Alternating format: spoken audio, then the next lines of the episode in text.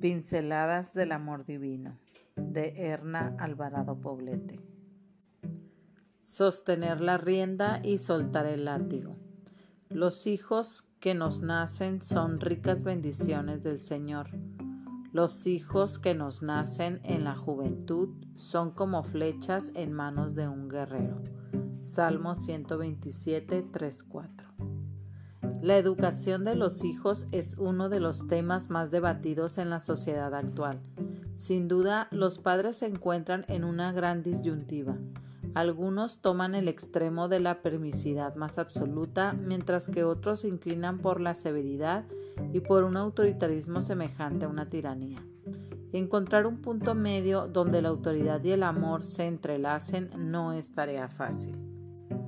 Muchas pseudoteorías educativas pugnan por la laxitud y la permisidad total, dejando a los hijos libres para tomar decisiones, basándose en el concepto de que las reglas y la disciplina cuartan su capacidad de maduración.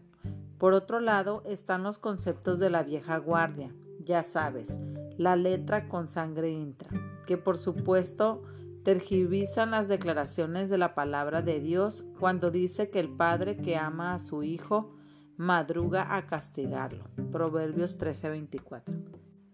Los padres cristianos debemos ser imitadores del estilo de paternidad que tiene Dios con nosotros, sus hijos. Él nos da la dirección, nos instruye, nos perdona y a veces permite que estemos bajo el fragor de la prueba a fin de salvarnos. De niña pude observar cómo mi padre conducía la vieja carreta jalada por caballos en el pequeño rancho familiar.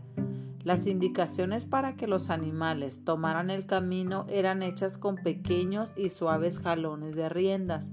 Nunca lo vi usar el látigo contra ellos. Este permanecía siempre colgado en un gancho en el granero. Ni siquiera lo llevaba con él.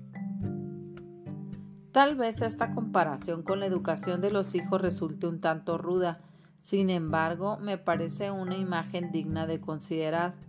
Las reglas de la casa son como la rienda de un carruaje, dan dirección a fin de que los miembros del hogar no corran peligro y lleguen seguros al destino que Dios tiene preparado para sus hijos. Por otra parte, el uso del látigo, la severidad extrema y los golpes físicos desagradan, desvalorizan y anulan la condición de creación de Dios que todo ser humano posee.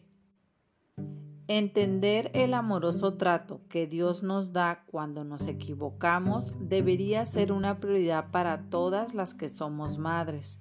Debemos hacer todo para salvar y redimir a nuestros hijos cuando yerran, del mismo modo que nuestro Salvador y Redentor lo hace con nosotros.